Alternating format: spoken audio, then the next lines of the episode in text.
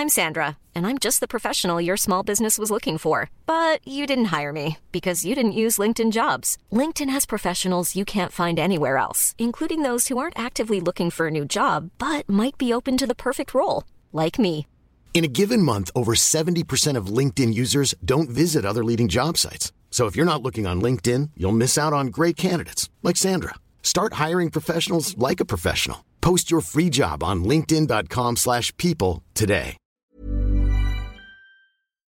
Bonjour, c'est Sophie de Revoir Podcast. Aujourd'hui, je tiens à remercier Séverine, la fondatrice de Gaspard et Alice, d'avoir sponsorisé cet épisode que vous vous apprêtez à écouter. Gaspard et Alice, c'est un site internet d'articles pour les bébés nés prématurément et pour qui la plupart des vêtements et accessoires ne sont pas adaptés. La question de la très grande prématurité est très importante dans ma vie et ça me fait extrêmement plaisir de mettre en lumière cette belle initiative. Séverine, sur sa boutique en ligne, propose uniquement des articles conçus pour les tout tout petits gabarits et n'a pas oublié non plus une rubrique spécifique pour les bébés partis trop tôt. Vous vous en souvenez peut-être, dans l'épisode 2 de Revoir Podcast, Chloé, la maman de Gabriel, évoquait le petit pyjama qu'elle avait acheté à son bébé, décédé au second trimestre de grossesse. Eh bien, c'est sur le site gaspardetalise.com qu'elle avait trouvé ces petits vêtements. Si vous recherchez des pyjamas, des bodys, des chaussettes ou encore des nids d'ange adaptés aux bébés de moins d'un ou deux kilos, rendez-vous sur le site internet gaspardetalise.com. Et maintenant, place à l'épisode. Au revoir est un podcast consacré au deuil périnatal. Le deuil périnatal, c'est le fait de perdre son bébé durant la grossesse ou quelque temps après sa naissance. Par conséquent, les épisodes de ce programme abordent des questions sensibles et douloureuses. Avec mes invités, nous parlerons notamment de fausses couches, d'interruption médicale de grossesse, de mort in utero ou encore de disparition d'un enfant de quelques jours ou quelques semaines. Assurez-vous de pouvoir écouter les épisodes dans de bonnes conditions. Et surtout n'oubliez pas, dans le mot deuil, il y a certes le D de décès, mais il y a aussi le E d'espoir ou le I qu'on retrouve dans le mot vie. Je vous souhaite une bonne écoute.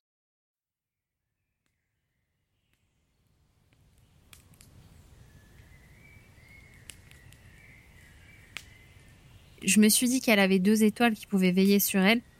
Une fois, euh, quand elle a eu sa septicémie après euh, son opération, où, vraiment elle a failli passer. Hein, là, voilà. Il y a une de, des pédiatres euh, qui était ma pédiatre chouchou, vraiment, et qui est venue et qui a dit mais me fait, enfin que, Mila était très très forte, mais que quand même il y a quelqu'un qui qui veillait sur elle et qu'elle avait sacrément une une bonne étoile qui veillait sur elle. Et en fait, c'est vrai que quand elle a dit ça, bah, j'ai pensé à Anna et Maël en fait. C'est, tu t'y penses, je sais pas, je pense que tu y penses forcément. T'as envie de croire que c'est ça. Parce que c'est, beau du coup. C'est. Aujourd'hui encore, hein, on est encore en contact avec certaines infirmières. Je sais que c'est un, peu inespéré hein, qu'elle survive. C'était vraiment. Euh, enfin, même elle, elle nous dit, c'est, vraiment un miracle, Mila.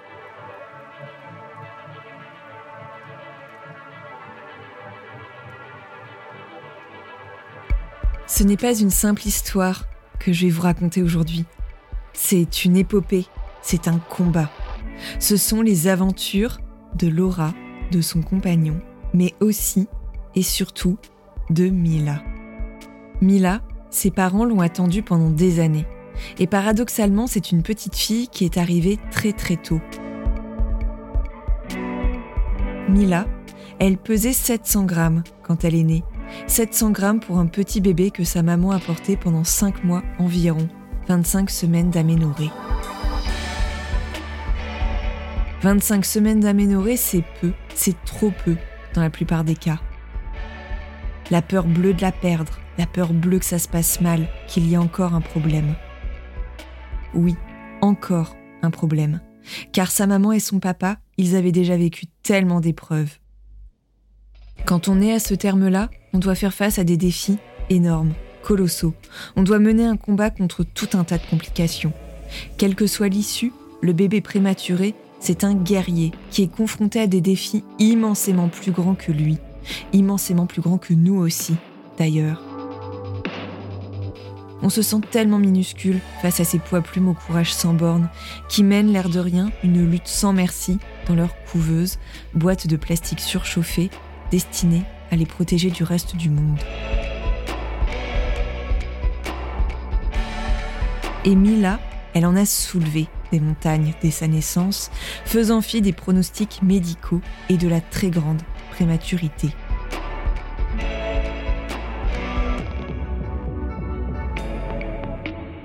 Car Mila, en plus d'être née bien trop tôt, est venue au monde avec une malformation cardiaque qu'on ne croyait pas opérable lorsqu'elle a déboulé dans la vie de ses parents. À croire que des bonnes fées s'étaient penchées sur sa couveuse et n'ont cessé de veiller sur cette petite fille, aujourd'hui âgée de deux ans et quelques mois.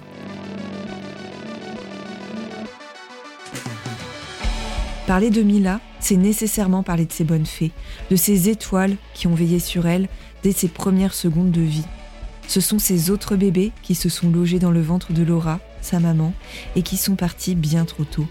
C'est Anna, sa grande sœur, et c'est Maël, son frère jumeau.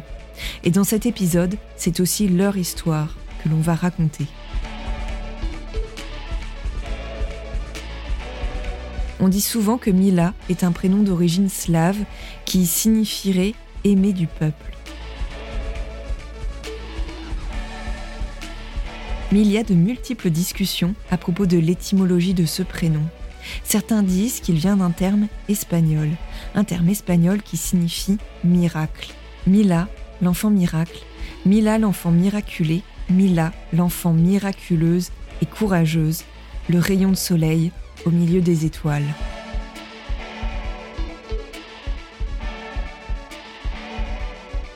Au revoir podcast, épisode 25.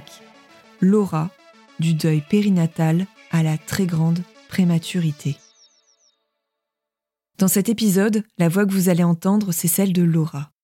Laura vit en région parisienne avec Florian, son compagnon, et leur fille Mila. Il y a six ans environ, Laura a ressenti ce besoin urgent, viscéral de tomber enceinte, d'avoir un enfant. Elle le sait, elle le sent, elle est prête. Florian l'est aussi. Alors ils se lancent tous les deux dans cette aventure. Mais au bout de quelques mois, Laura n'est toujours pas enceinte. Elle sent que quelque chose cloche. Alors, comme un couple sur huit en France, selon les derniers chiffres de l'INSERM, son compagnon et elle décident de franchir les portes d'un monde qu'ils ne connaissaient pas jusqu'alors celui de la procréation médicalement assistée. Il s'est avéré qu'effectivement, au bout de six mois, euh, j'étais un peu au bout de ma vie parce que ça venait pas. Et je l'ai très très mal vécu parce que je pensais vraiment qu'on pouvait tomber euh, enceinte en un clinquement de doigts. Donc c'était très difficile. Euh. Enfin, le premier mois, je me suis dit bon allez, c'est pas de chance. Mais le deuxième mois, déjà, j'étais en train de de pester contre la terre entière parce que j'étais dégoûtée. Et au final, bah, au bout de six mois, enfin, ça commençait vraiment à être difficile. Donc, j'ai vu mon gynécologue. Et je pensais vraiment que j'allais partir tout de suite en PMA, en fait. Mais du coup, non, j'ai eu d'abord des, des cycles de chlomide, le, cycle où on prend la température et où c'était tellement aléatoire, où je me suis dit, bon, ça va pas du tout. Et après, on est parti en PMA. Donc ça, moi, j'étais j'étais très contente. Parce que je me suis dit, ça y est, enfin, il y a la science qui va être derrière et qui va nous aider à faire un, bébé. J'avais juste pas imaginé que le parcours en PMA c'était aussi compliqué. Enfin, moi, je l'ai vécu un peu euh, comme quelque chose de compliqué et j'essayais vraiment de prendre sur moi parce que, enfin, et mon chéri aussi, hein, c'est difficile pour le couple, hein, c'est pas que pour la fille. Une dizaine de jours après sa seconde insémination artificielle, Laura réalise une prise de sang. Prescrite par le médecin dès qu'il y a un parcours PMA, cette prise de sang permet de détecter l'hormone HCG, dont l'augmentation dans le sang permet de détecter une grossesse. Deux ans après le début des essais, Laura est enceinte. Parfois, on n'arrive pas à trouver l'apaisement. On ne sait pas à quoi ça tient. Une intuition, l'angoisse, que rien ne se passe comme prévu. Suite à la prise de sang, je me souviens qu'on s'est pris dans les bras, on était euh, en pleurs tous les deux. Et j'ai eu une, une vague de peur, mais d'un coup, en me disant, bon, maintenant, euh, comment tu marches? Parce que là, euh, si tu cours, est-ce que tu peux perdre le bébé? Est-ce qu'il faut Est-ce que je mets encore des talons? Enfin, j'ai eu une vague de trouille parce que je me suis dit, bon, bah, ça fait deux ans que tu essayes de faire un bébé, maintenant, il faut qu'il tienne. Et du coup, en fait, j'ai l'impression que j'ai toujours vécu la grossesse avec des étapes où j'étais très angoissée. Et contrairement à mon, à mon chéri qui, lui, pensait que tout allait forcément bien se passer, c'était un peu comme évident. Il avait cette, cette innocence de la première grossesse. Et moi, je sais pas pourquoi, mais tout de suite, enfin si je sais pourquoi mais c'est j'avais peur que ça se passe mal et parce que dans mon entourage justement j'avais deux femmes que j'aimais beaucoup qui ont perdu leur bébé à six mois de grossesse. Donc en fait, j'ai l'impression que ça allait m'arriver en fait. Au tout début de sa grossesse, Laura a des saignements. Elle est hospitalisée en surveillance. On lui annonce brutalement et sans ménagement que c'est sans doute une fausse couche. Mais contre toute attente, la grossesse se poursuit. Les semaines passent, la première échographie se passe bien. La seconde se profile à l'horizon. On peut enfin souffler mais Laura, plutôt anxieuse, appréhende aussi ce moment. Après, on a fait notre petite vie, on commençait à, se dire que bon, bah, ça va aller, quoi, ce bébé va bien.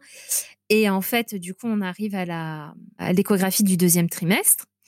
Donc là, je me suis dit, euh, j'avais une petite appréhension, mais je me suis dit, arrête de, toujours imaginer le pire, en fait. C'est, t'as le droit au bonheur aussi. Enfin, pourquoi ça te tomberait dessus? Donc là, c'était le la fameuse échographie où du coup aussi où tu apprends euh, le sexe de ton bébé. Donc ça, c'était c'était super. Là, on nous annonce que c'est une fille. Donc là, on était super contents. Mais c'est-à-dire qu'on n'a même pas eu le, le temps de se réjouir. Qu'en fait, juste derrière, a dit oui, mais il y a un problème. Je suis restée sur le fait que mais quel problème? À quel moment il y a un problème? C'est un. J'ai pas pensé un seul instant en fait que notre bébé pourrait avoir des, des malformations. En fait, ça j'y ai ai pas pensé. Enfin, et en même temps, j'ai envie de dire heureusement que j'y ai pas pensé. C'est c'est pas normal de visualiser que des horreurs comme ça. Lors de cette seconde échographie, c'est le choc. La petite fille tant attendue souffre d'une pathologie appelée l'hernie diaphragmatique. Une hernie diaphragmatique, c'est lorsque le diaphragme ne se forme pas complètement et que les organes remontent au niveau de l'un des poumons, empêchant ce dernier de se développer correctement, selon la définition proposée par l'APEDIA, association pour encourager la recherche sur l'hernie diaphragmatique. De plus, une autre échographie, plus poussée, révèle que le bébé souffre également d'une malformation au niveau du cœur. Laura et Florian doivent poursuivre les examens afin d'affiner au maximum le diagnostic. Et je t'avoue que je me rappelle plus si à ce moment-là ils m'ont parlé d'IMG, mais je crois qu'ils ont soulevé l'hypothèse que ben c'était que ma fille elle pourrait pas euh, elle pourrait pas survivre et je voyais pas l'intérêt à ce moment-là de d'effectivement de soit poursuivre la grossesse et qu'elle meure euh, dans mon ventre ou alors euh, de la connaître quelques semaines avec euh, tout le lot de souffrance qu'elle pouvait avoir. Et enfin voilà, je me suis dit s'il fallait faire une IMG. Avec mon conjoint, on était d'accord pour se dire c'est terrible, mais il faudra le faire. C'était un peu ça. Et du coup, après, on allé voir la cardiologue et, la cardiologue était enceinte jusqu'aux yeux. C'était terrible. J'étais là, je suis ah non, mais là c'est trop. Je me rappelle, euh, je, je m'en veux encore, mais enfin c'est bête, mais je ne pouvais pas regarder l'échographie. Je ne pouvais pas regarder mon bébé sur l'échographie, c'était trop. Parce que là, elle allait confirmer qu'il fallait que, que mon bébé, enfin, que notre fille, elle nous quitte et je ne pouvais pas regarder une échographie ou sur l'échographie, bah, pour moi, elle va bien, en fait. C'est juste un bébé qui bouge, tu la, tu la sens bouger dans ton ventre. Pour toi, elle va bien, quoi. limite, t'as envie de rester, qu'elle reste dans ton ventre, parce que tu dis, tant qu'elle est dans mon ventre, elle n'a pas de risque. Enfin, je sais pas, c'est, du coup, c'était terrible. Là, elle nous fait un schéma du cœur que je n'ai euh, malheureusement toujours pas compris en fait, mais euh, c'était pas opérable. Enfin, je, crois qu'il manquait des choses. Enfin, c'était vraiment très très abîmé. Et quelques quelques mois après, on on a appris que c'était pas génétique, mais on ne sait toujours pas pourquoi il y a eu ça. Et ça, c'est très difficile pour pour la suite. La petite fille de Laura et Florian ne pourra pas vivre. Quand on découvre un test de grossesse positif, on se projette immédiatement neuf mois plus tard. Très rapidement, on connaît sa DPA, date prévue d'accouchement. Laura, c'était au printemps qu'elle devait donner naissance à son bébé.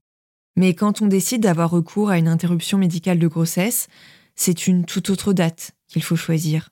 Sauf urgence vitale pour la mère, un délai de réflexion d'au moins une semaine est nécessaire avant de pratiquer une IMG.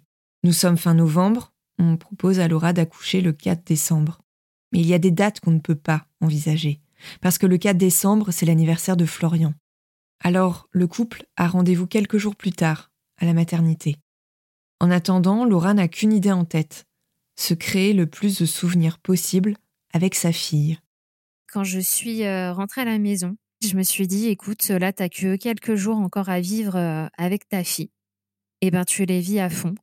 Donc, j'avais la main euh, collée à mon ventre. Je, comme si c'était un peu pas une phase de déni, mais une pause où je me suis dit, là, elle va partir, mais là, elle est encore là. Donc, aime-la du plus que tu peux et profite à fond parce qu'elle est là. Donc, euh, on s'en fout de, après. Tu, tu géreras euh, comme tu peux, mais là, elle est là. Et c'est fou, mais c'est cette décision que j'ai prise fait que j'ai des bons souvenirs euh, de cette période-là, en fait, parce que j'ai l'impression que j'étais proche de ma fille. Et j'essayais de faire déjà un peu, alors en avance, ce qui est peut-être bizarre, mais bon, mine de rien, ça m'a aidé. Mais euh, j'essayais de faire en avance, en fait, mon deuil. Donc, je lui avais écrit une lettre avec, euh, comme si je, je m'adressais à elle. J'ai écrit euh, les repas que j'arrivais à manger, que j'arrivais pas à manger quand j'étais enceinte, ce que j'aimais bien avec elle, enfin ma routine et euh, la musique, et une musique que je lui avais fait écouter où elle m'avait donné des, coups.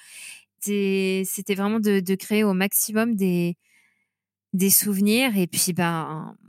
Le jour de l'IMG arrive. Laura se souviendra toujours de cette sage-femme formidable qui l'a épaulée, accompagnée, coachée dans cette épreuve.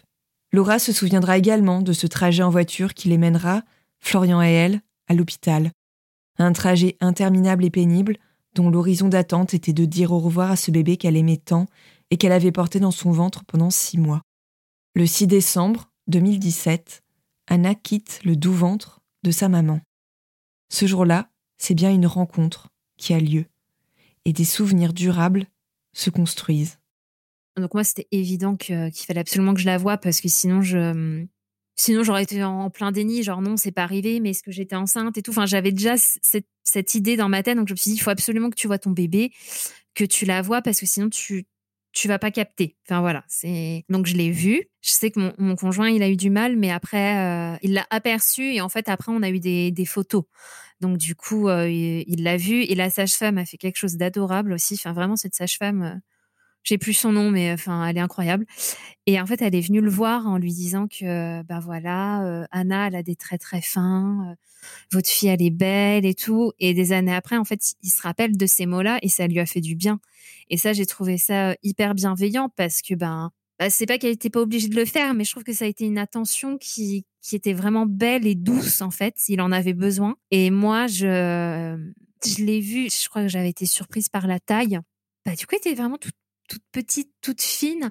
Mais ce qui m'avait choqué par contre, c'est que ben bah c'était enfin si enfin c'est sûr c'était c'était un bébé quoi. Des fois on nous dans avec le deuil périnatal on est euh, ah mais tu sais elle aurait pas pu survivre euh, oh mais non c'était pas un bébé et tout bah si si en fait hein, je, je t'assure hein, elle avait des cheveux elle avait un, beau visage des petits yeux fermés mais il y avait ses petites mains elle était complètement formée et, et malgré tout je l'ai trouvée magnifique. Mais je la trouvais vraiment très très belle mais euh, mais c'était, enfin, je trouve que c'était vraiment important de la voir.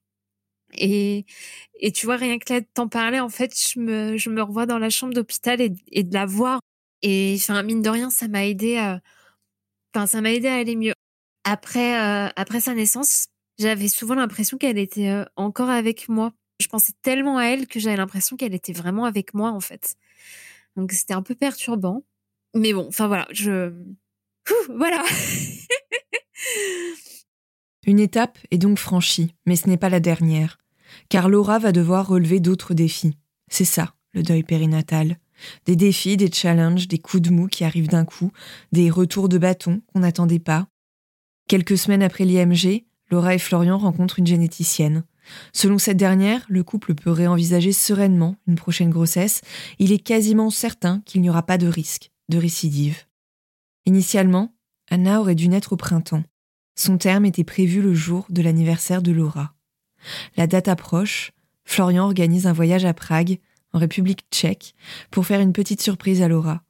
Mais le corps de cette dernière, petit à petit, n'arrive plus à suivre la cadence. Juste euh, quelques jours après euh, après l'accouchement d'Anna, on était parti en week-end. On l'avait quasiment, enfin, on l'avait dit à personne en fait. Genre, je me rappelle que j'avais appelé mes parents. Genre, ah, t'es où? Tu passes à la maison tout à l'heure? Ah bah non, on est parti sur un coup de tête. Et ça, ça nous avait fait beaucoup de bien. Et là, pour mon anniversaire, bah pareil. du coup, il m'avait fait une grande, grande surprise. c'était adorable. Sauf qu'en fait, effectivement, on arrivé à Prague et je ne suis pas sortie de ma chambre. Et il faut savoir que un mois avant, en fait, j'ai appris que ma mère avait un cancer du sein et elle allait bientôt euh, partir euh, en chimio. Et en fait, là, entre guillemets, pour moi, j'avais fini le combat du deuil périnatal. Euh, t'as perdu ta fille, t'essayes de t'en sortir. Ah, mais tu vas peut-être perdre ta mère. Moi qui suis hyper proche de ma mère, ma mère c'est tout pour moi. J'avais juste l'impression qu'on allait me tuer une deuxième fois là. Là, arrivé à mon anniversaire, bah bon, ma mère ça allait quand même et tout. Et en fait, c'est un moment où j'ai pu me, relâcher, euh, genre arrêter de d'être dans, dans la force de tenir tout le temps, tout le temps. Et en fait, je me suis tellement relâchée qu'en fait, mon cœur, mon corps, il, il m'a dit, il m'a dit stop. Il me fait j'en peux plus et je suis restée clouée au lit. Je pouvais plus bouger. Et je me souviens que dans l'avion. Euh, je cru que j'allais crever. Enfin voilà, c'était juste une horreur. Effectivement, là, tout le monde m'a dit, il me fait non, mais là, il faut que tu ailles voir une psy, c'est plus possible. Donc au début, je disais oui. Et en fait, j'ai raconté ça à mon gynéco. Et là, il m'a dit, euh, il me fait, euh, quand je lui ai dit euh, oui, mais je vais y aller, il me dit, vous sortez, vous prenez le rendez-vous tout de suite, il y a ma collègue au bout. Je fais, ah ok. je me suis dit, si même lui, il me dit qu'il faut que j'y aille, c'est vraiment là que je ne vais pas bien du tout. Et franchement, ça m'a aidé. Ça m'a aidé énormément. Enfin, heureusement que j'y suis allée. Au printemps 2018, quelques mois après le décès d'Anna, Laura commence donc à avoir une psychologue. Après des mois intenses, ponctués par des événements douloureux, elle remonte peu à peu la pente en prenant soin d'elle.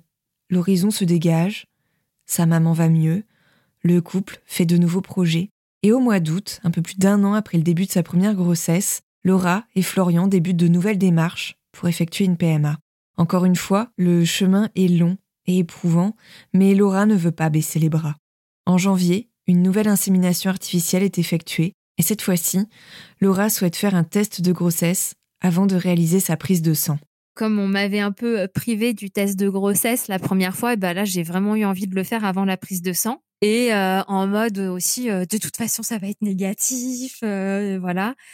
Et au point que en fait, même quand c'est apparu positif, je suis allée voir mon chéri, mais mais pour moi c'était pas positif, c'était peut-être faux. Et puis après il y a eu la la prise de sang. Et en fait, quand j'ai vu le taux qui était tellement élevé et tellement euh, différent de la première grossesse, dans ma tête, je me suis dit, effectivement, là, c'est peut-être des jumeaux ou, enfin, c'était vraiment très, très élevé. Et euh, cette fois-là, on n'avait pas dit à notre famille euh, qu'on repartait en PMA. Et on l'avait pas dit à plein de monde, parce qu'à première fois, on l'avait dit à tout le monde. Et en fait, c'est, c'est compliqué parce que du coup, quand tu annonces que ça n'a pas fonctionné, tu dois l'annoncer à tout le monde un peu.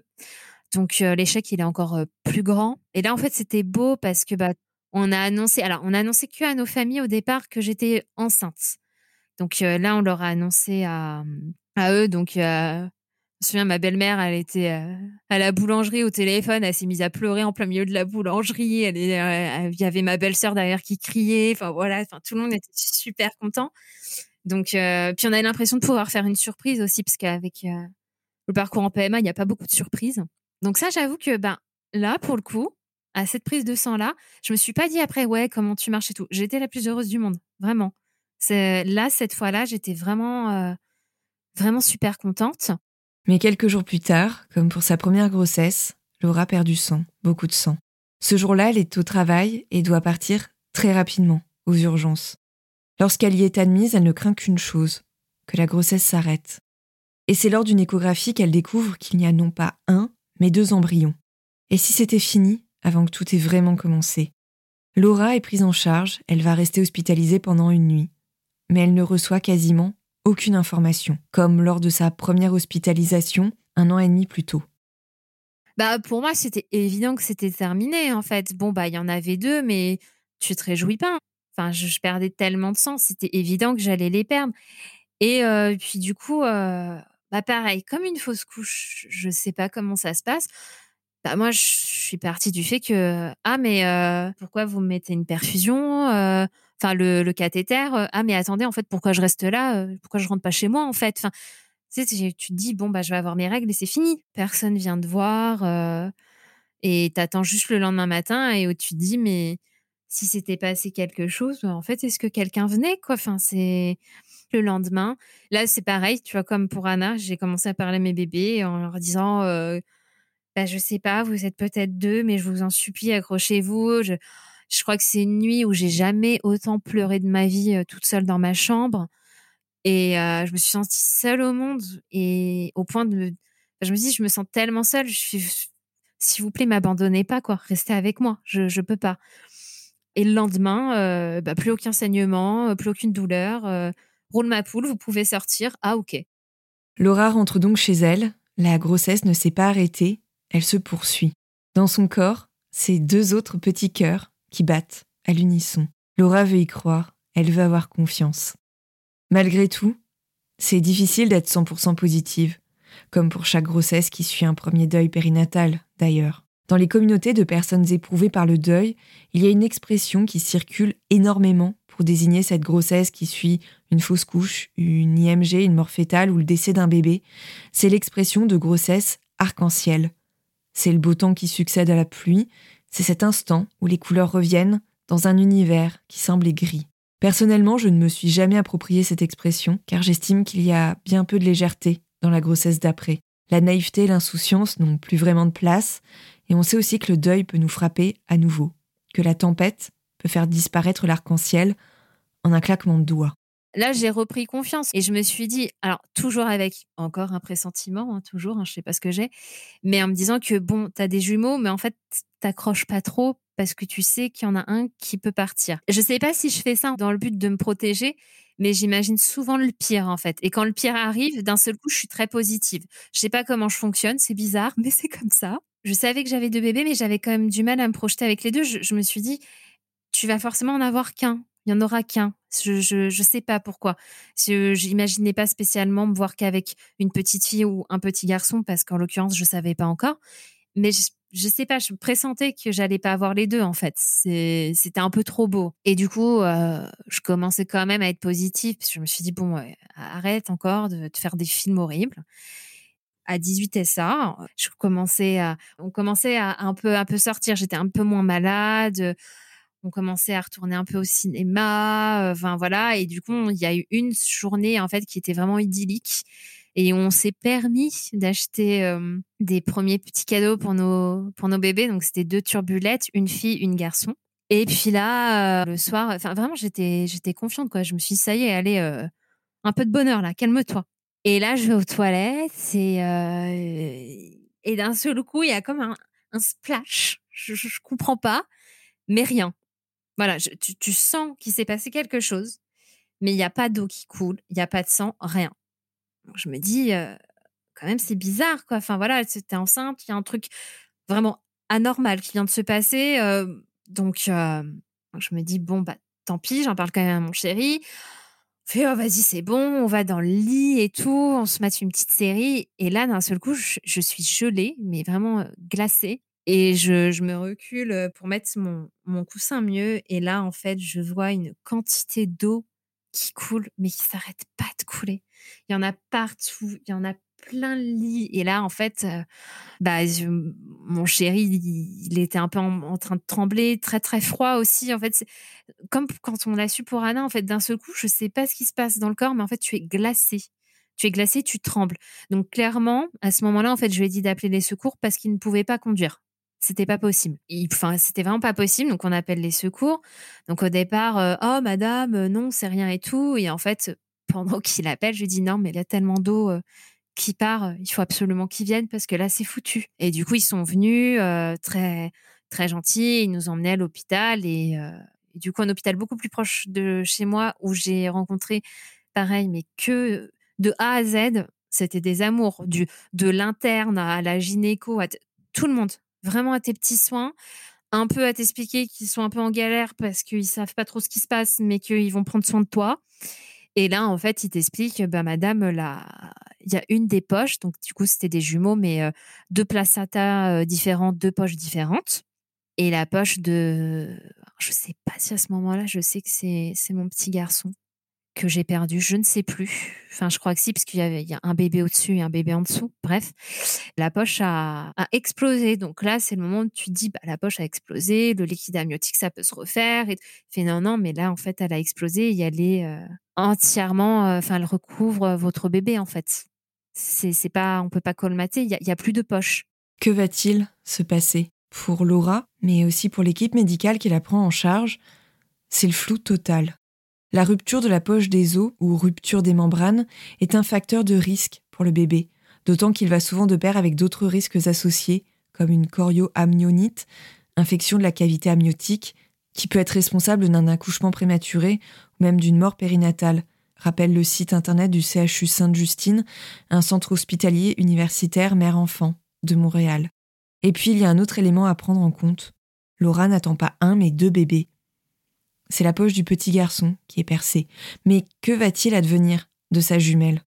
Et puis au bout d'un moment, quelques heures ou quelques jours, Laura ne se souvient plus, il y a cette évidence. Le petit Maël ne pourra pas vivre. Mais comme je savais que ça servait à rien, qu'il s'accroche, j'ai eu ce sentiment de, de vas-y, en fait, il y a eu une échographie, mais il faut que tu partes, mon chéri. Tu, tu peux partir, en fait, il faut. Parce que sinon, je perds les deux. Donc il faut que toi tu partes. C'est comme si de c'était horrible en fait. Je c'est pas que je souhaitais, souhaitais pas la mort de mon bébé mais je savais qu'il fallait qu'il pouvait pas vivre il fallait qu'il parte. Et du coup après il y a eu une autre échographie et là cette fois euh, là il était décédé. Et c'est horrible enfin il y a vraiment ce truc de il était dans mon ventre mais est-ce qu'il a eu mal? Est-ce qu'il a souffert?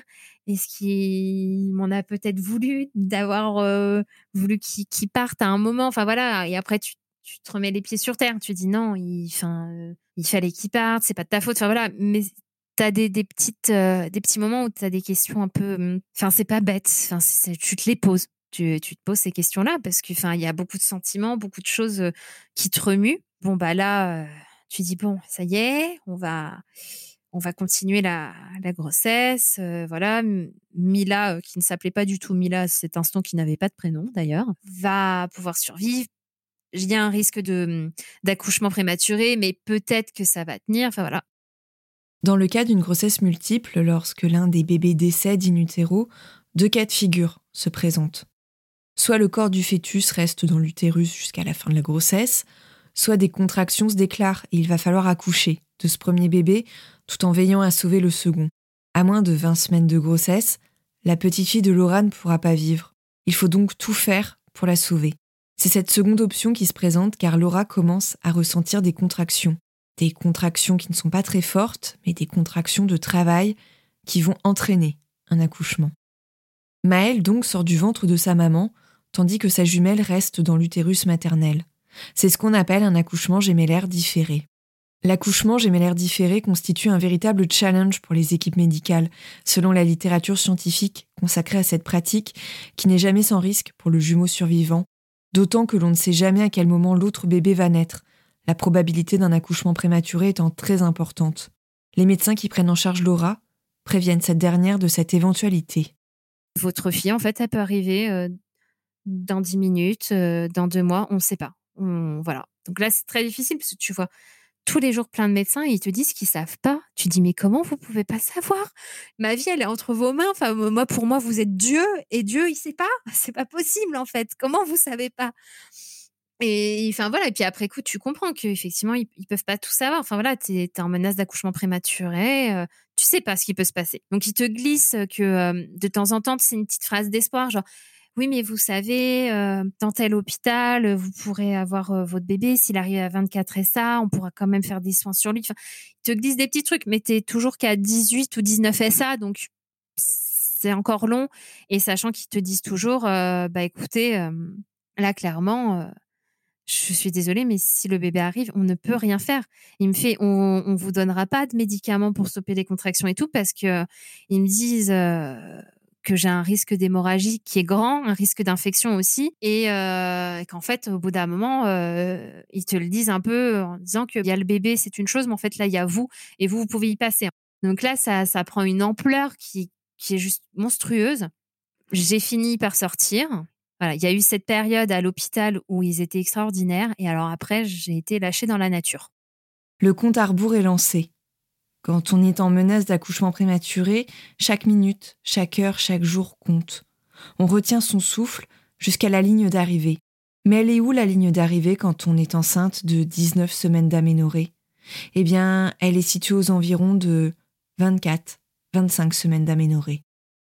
En France, les bébés très grands prématurés, même extrêmes prématurés, c'est-à-dire ceux qui naissent avant 6 mois de grossesse, sont pris en charge en réanimation à partir de 5 mois Il faut savoir que réanimer un bébé qui vient de naître est un acte qui n'est pas sans risque. Il arrive que des enfants naissent vivant avant ce terme, qu'ils parviennent à respirer quelques minutes, quelques heures, mais les défis qui se présentent à ces petits guerriers sont bien trop colossaux pour qu'ils puissent parvenir à les surmonter même avec l'aide du matériel de réanimation, qui risquerait, en plus, d'avoir des effets très délétères sur le court ou le long terme. Durant mon enregistrement avec Laura, j'ai été abasourdie.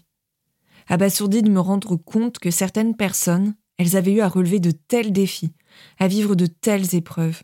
Abasourdie de réaliser que cette maman, elle était restée debout après avoir encaissé de tels coups.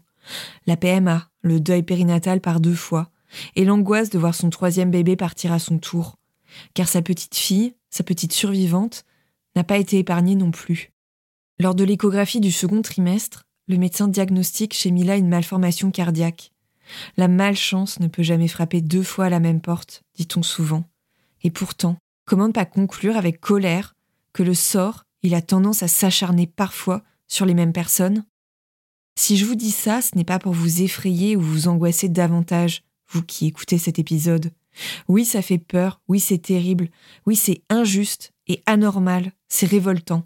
Mais cette épopée de Laura, Florian et Mila, aussi difficile et douloureuse fut-elle, il faut la raconter. Car au bout du compte, c'est ça aussi, la vie. Et puis parfois, quand on n'y croit plus, bien il y a malgré tout de petits miracles. Mila, elle en est la preuve. Reprenons donc le fil de cette histoire extraordinaire. Depuis son retour chez elle, Laura essaie de faire un pas après l'autre. Chaque jour est une victoire. Mais lors d'une échographie, alors qu'elle approche des cinq mois de grossesse, elle apprend que sa petite fille, je viens de vous le dire, souffre d'un problème cardiaque. Le verdict tombe. Dans d'autres circonstances, une opération aurait pu être possible. Une opération si Mila naissait à terme. Oui, mais voilà, c'est assez peu probable que Mila naisse à terme. Ça semble même carrément impossible, lui disent les médecins de l'hôpital de niveau 2 qui la prend en charge. C'est le rebondissement de trop, la péripétie superflue, le coup de massue qui te met à terre alors que tu avais déjà bien du mal à tenir debout. Vers les, alors je pense les 23, 23 et ça, je commençais à prendre un peu euh, confiance en me disant, euh, vas-y, t'as jamais de contraction, imagine ça tient. Mais le petit truc en plus, ça, ça a son importance. Mais du coup, euh, pour une échographie. En fait, on est allé voir si Mila euh, allait bien. Et du coup, c'est une échographie où on a appris qu'elle avait aussi une malformation cardiaque, comme Anna, mais nettement, euh, nettement. Enfin, c'était modéré par rapport à Anna. C'était réparable. Sauf qu'il nous a dit que c'était réparable sur un bébé qui naît à terme. Et Mila ne pouvait pas naître à terme. On le savait. J'avais pas le droit de, de poser la main sur mon ventre pour éviter des contractions. Donc, je savais très bien que que ça allait tomber un moment, je ne savais pas quand, mais ça allait tomber. Donc là, on vivait chaque jour un peu comme une victoire, mais en même temps comme une victoire qui servait un peu à rien, parce qu'en fait, mon bébé pouvait pas survivre. Et alors là, quand on te rajoute ça en disant que bah, de toute façon, votre enfant, s'il n'est pas à 2,5 kg, il meurt. Ok. Et ça, j'en avais déjà parlé, mais du coup, la cardiologue nous l'a dit en rigolant. Donc voilà, c'était. En fait, là, une fois que je suis sortie de l'hôpital, je suis tombée que sur des gens juste horribles. Vraiment. Après, euh, une fois que Mila, elle, est, a atterri en réanimation, ça allait. Mais franchement, avant, c'était juste une horreur. Et du coup, il y a l'échographie pendant l'échographie en fait où j'explique juste dix fois que non c'était des jumeaux il y a un deuxième placenta et qu'elle me croit pas et qu'elle me fait répéter dix fois enfin c'était juste une horreur et puis là euh, du coup tu arrives dans les semaines où ton bébé il pourrait survivre mais on te dit non elle peut pas survivre parce qu'elle a un problème de cœur tu as le moment où tu te dis ok donc là je me suis battue tout ça pour ça Pour rien en fait, parce que je vais quand même pas avoir mon bébé. Une amyosynthèse est donc réalisée, quelques jours plus tard. Laura approche des 25 semaines d'aménorrhée, c'est le terme fatidique. Ce terme n'assure pas, hélas, que ce sera possible, mais il garantit que ce ne sera pas impossible. Deux jours après la myosynthèse, Laura a des saignements. Le travail débute, l'accouchement est imminent. Imminent et pourtant, les médecins ne la prennent pas au sérieux, ne l'écoutent pas, semblent minimiser ce qu'elle vit. Et pourtant, les résultats de la myosynthèse ne sont pas connus. Et pourtant, Laura n'a pas encore reçu de corticoïdes, hormones administrées à la femme enceinte, aidant à la maturation pulmonaire du bébé qui va naître prématuré. Comme s'il fallait en rajouter un peu pour que l'épreuve soit encore plus difficile. Alors on fait rentrer Laura chez elle, on lui assure que l'accouchement n'est pas pour tout de suite. Manque d'informations, manque de considération. Quelques heures plus tard, Laura souffre le martyr. Ce sont les pompiers qui finiront par l'emmener dans un hôpital de niveau 2, le plus proche de chez elle, alors que le bébé devra être aussitôt secouru. Et pour cela, il faut un hôpital de niveau 3, dans lequel on trouve un service de réanimation néonatale. L'accouchement est éprouvant, psychologiquement et physiquement. Le 1er juillet 2019, Mila naît sans un cri. Mais elle est vivante, Mila. Mila, la fureur de vivre et de l'énergie pour trois. Quelques instants après sa naissance, elle est donc transférée dans un grand hôpital pédiatrique dans lequel elle va être prise en charge. On va tenter le tout pour le tout. Elle n'est pas née à terme, certes, elle est extrême prématurée, certes, mais on va l'aider à s'en sortir. Au début, il y a l'émerveillement, mais aussi l'incertitude. Il va falloir faire connaissance et prendre ses marques, alors qu'on ne sait pas ce que l'avenir va réserver à cette petite fille. Mila, du coup, elle est arrivée, euh, ouais, elle a été euh, transférée très rapidement euh, dans un autre hôpital, donc un hôpital qui est spécialisé pour les enfants et qui pouvait en fait intervenir sur son petit cœur parce que c'est une chirurgie qui était très complexe, donc il n'y avait pas beaucoup de chirurgiens qui voulaient bien le faire et qui en étaient capables ce qui était beau, c'est qu'en fait, bah là, on nous a expliqué les choses. Et il y a quand même une pédiatre qui m'a dit, mais en fait, si elle est là, c'est qu'elle a quand même des chances de survie. Tu vois, et alors que moi, je pensais que qu'elle allait mourir. Déjà, je savais même pas si elle, était capable d'arriver à supporter le transfert d'un hôpital à l'autre. Et en plus, il y a eu un laps de temps, je savais pas si j'avais un bébé ou pas en plus. Donc, euh, moi, c'était fou. Et quand on arrivait en réanimation, euh, j'ai pas pas été en fait spécialement impressionnée ni, ni mon chéri par les fils et tout parce qu'en fait on était juste euh, tellement pressés de voir notre bébé qu'on était émerveillés en fait. C'était c'était juste fabuleux. Pour ma part enfin ouais il y avait plus le l'émerveillement en fait de oh, mon dieu mais elle est vivante. En fait je la trouvais très forte. Et je pense que le fait d'avoir eu Anna euh, avant en fait je savais à quoi m'attendre au niveau taille et tout. Je savais qu'elle allait être euh, sûrement très maigre et, très petite. Donc ça m'a pas choqué. Je savais euh, à quoi allait ressembler mon bébé. Le suivi d'un prématuré, euh, d'un extrême prématuré classique, mais le fait qu'elle ait cette malformation cardiaque a ajouté euh, pas mal, pas mal d'embûches. Quoi. Ça a été, ça a été plus compliqué. Mais ça, tu vois, là-bas, bah, ils nous ont expliqué le suivi et tout. Et au final, bah, Mila, elle a survécu et elle a été opérée quand elle faisait que 1 kilo. Donc, comme quoi, des fois, quand t'es pas informé, en fait, ça te provoque des, des angoisses et, des, des, jours, des nuits et tout de stress que peut-être t'aurais pu t'éviter parce que la fin, la fin est heureuse en fait.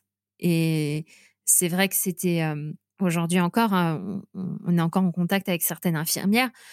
Je sais que c'est un, peu inespéré hein, qu'elles survivent. C'était vraiment, enfin, même elles, elles nous ont dit, c'est vraiment un, un miracle, Mila. Et c'est un miracle aussi parce que je pense qu'elle a été énormément entourée d'amour et qu'elle a été entourée sûrement des, plus grandes infirmières et des plus grands médecins, vraiment, je le pense. Je me suis dit qu'elle avait deux étoiles qui pouvaient veiller sur elle. Une fois, quand elle a eu sa septicémie après son opération, où, vraiment elle a failli passer. Hein, là, c'est voilà. Là, il y a une de, des pédiatres qui était ma pédiatre chouchou, vraiment, et qui est venue et qui a dit mais euh, elle fait enfin que Mila était très très forte mais que quand même il y a quelqu'un qui veillait sur elle et qu'elle avait sacrément une, une bonne étoile qui veillait sur elle. Et en fait c'est vrai que quand elle a dit ça bah, j'ai pensé à Anna et Maëlle en fait. C'est tu t'y penses je sais pas je pense tu penses forcément en fait. Tu as, as, envie de croire que c'est ça parce que c'est beau du coup. Laura, Florian et leur bébé ont défié les statistiques. Pour le pire mais aussi pour le meilleur car il y a la théorie, les chiffres, et il y a la réalité, qui peut parfois faire un pied de nez à tous les pronostics envisagés. Mila en est la preuve. La très grande prématurité, C'est un monde dans lequel tout peut basculer en quelques secondes. Il n'y a aucune certitude. Les risques sont nombreux, parfois imprévisibles. Tout ne tient qu'à un fil dans les premières heures, jours, semaines de vie d'un nourrisson de moins d'un kilo. Mais Mila, elle s'est accrochée, cramponnée à ce fil. Mila, c'est un miracle. 700 grammes de force et de courage, et un cœur, certes cabossé, mais un cœur en acier trempé. Aujourd'hui, Mila a un peu plus de deux ans. Cinq mois à l'hôpital ont été nécessaires avant qu'elle puisse rentrer à la maison. Cinq mois durant lesquels tout était incertain, cinq mois avec des hauts et des bas, cinq mois à se créer des souvenirs en famille et à apprendre à devenir parents pour Laura et Florian. Mais euh, en fait, on était complètement gaga. Enfin, on était vraiment, on est devenus parents en fait. C'était, elle est extrême prématurée, elle est en réa, mais on est parents. C'est, en fait, c'est après coup qu'après euh, ta place de parent, euh, elle est quand même compliquée à prendre. Euh, c'est pas toi qui as le droit de prendre ton bébé, c'est l'infirmière qui te le donne. C'est trouver sa place de parent quand tu as un extrême prématuré, c'est c'est hyper difficile parce que tu c'est les gens qui t'accordent des choses par rapport à ton bébé en fait. Alors que normalement ça devrait être toi qui dis oui, tu peux le prendre dans les bras, oui, tu peux lui donner à manger. Bah non. Et puis tu peux pas trop lui faire de bisous et tout. Enfin, et puis tu as l'impression aussi qu'au début, ben c'est plus ben, l'équipe médicale qui prend soin de ton bébé et pas toi. Enfin, c'était complexe, mais tu te dis en fait, euh, bon ben moi, ce qui m'a aidé, en fait, c'est je me dis, normalement, elle devrait être encore dans ton ventre. Elle survit, elle se débrouille bien, et ben par du fait que c'est du temps que tu as euh, un peu privilégié avec ton enfant. Elle est là en avance, et ben profite. Et du coup, en fait, je pense que ça, c'est ce qui nous a aidé à, à, profiter à fond de chaque instant avec Mila et qui aujourd'hui, en fait, euh, nous a créé de, de très beaux souvenirs et qui, dans, dans un moment qui aurait pu être juste une horreur parce que c'est intense à vivre, quand je revois des photos, quand je revois des vidéos, je me dis mais c'était beau. Enfin ouais, tu te souviens, elle faisait ça. Alors je pense aussi que c'est parce que la fin est heureuse hein, quand même. Il faut se le dire que que c'est moins douloureux de voir tout ça. Nous, on arrivait, on n'allait pas à l'hôpital, on allait chez Mila, on allait voir notre fille en fait. Il n'y avait pas ce côté hôpital. Et, euh, et je pense qu'en fait, euh, faut rester soudé et juste visualiser tout l'amour qu'il peut y avoir pour ce bébé et, garder espoir. Parce que nous, clairement, l'espoir, euh, il était vraiment mince et, et je sais pas, en fait, on, y a cru et on a fait un milliard de peau à peau. Euh, on, a fait un album photo pour retracer tout son parcours en espérant qu'un jour on pourrait lui montrer parce qu'elle serait vivante, heureuse et en bonne santé à côté de nous. En fait, à un moment, c'est difficile de se projeter. Moi, j'avais besoin de me projeter pour survivre à tout ça. Euh, et, je sais qu'à un moment, on n'était pas en accord avec mon chéri parce que c'est difficile de se projeter avec euh, tout ce qui se passe. Mais moi, mon conseil à moi qui m'a sauvé, c'est de me projeter. Voilà, de, de visualiser euh, du positif, du bonheur, des, des, projets et tout, et, et de pas constamment se dire ah oui, mais elle peut, elle peut décéder. Voilà, je. Mais c'est juste de vivre. Je suis devenue maman. Je, j'ai mon rôle de maman et je le vis pleinement. Voilà. Tu vois la vie un peu différemment après parce que euh, les priorités et tout, elles sont plus les mêmes. Après, tu te plains pas parce que t'as mal là et tout. Tu dis, ah ouais, mais attends, ma fille, elle a fait ça et tout. Enfin, les. Il y a un moment, en fait, je l'ai trouvé grandiose, Mila. Enfin, ouais, je, enfin, je savais même pas qu'un tout petit être comme ça était capable de, de grandes choses, en fait. Elle, m'a, elle nous a tout le temps impressionnés.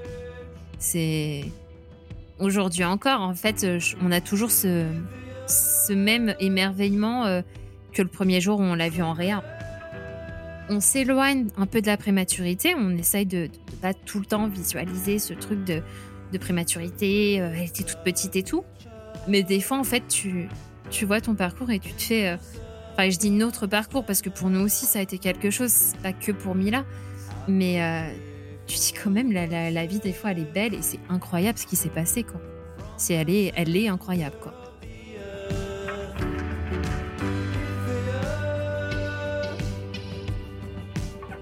Cet épisode s'achève et je tiens à te remercier, Laura, d'avoir partagé avec nous ton parcours vers la maternité.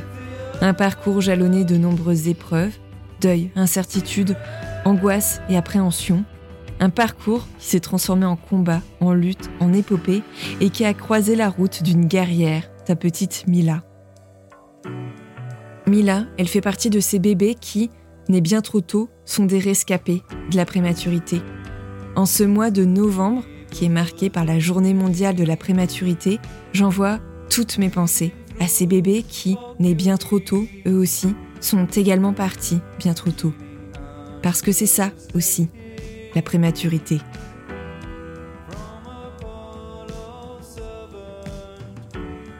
Je suis Sophie de Chivray et j'ai eu le plaisir de réaliser et écrire cet épisode. Le montage et le mixage sont d'Alice Criff. Un grand merci à elle. Si vous avez à cœur de soutenir Au revoir podcast et d'offrir à ce projet une plus grande visibilité, n'hésitez pas à mettre un petit commentaire et à lui attribuer 5 étoiles sur Apple Podcast. Je vous remercie pour votre écoute et je vous donne rendez-vous dans 15 jours pour un nouvel épisode inédit. En attendant, n'hésitez pas à suivre l'actualité d'Au revoir podcast sur les réseaux sociaux et plus particulièrement sur le compte Instagram au revoir.podcast pour découvrir du contenu supplémentaire pour lever le voile sur le deuil périnatal. Je vous dis à très bientôt.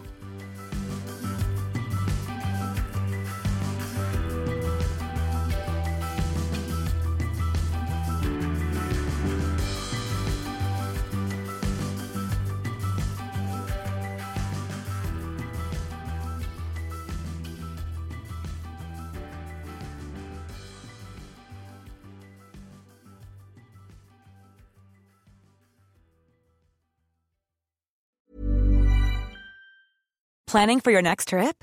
Elevate your travel style with Quince. Quince has all the jet setting essentials you'll want for your next getaway, like European linen, premium luggage options, buttery soft Italian leather bags, and so much more. And is all priced at 50 to 80% less than similar brands. Plus, Quince only works with factories that use safe and ethical manufacturing practices. Pack your bags with high-quality essentials you'll be wearing for vacations to come with Quince. Go to quince.com slash pack for free shipping and 365-day returns.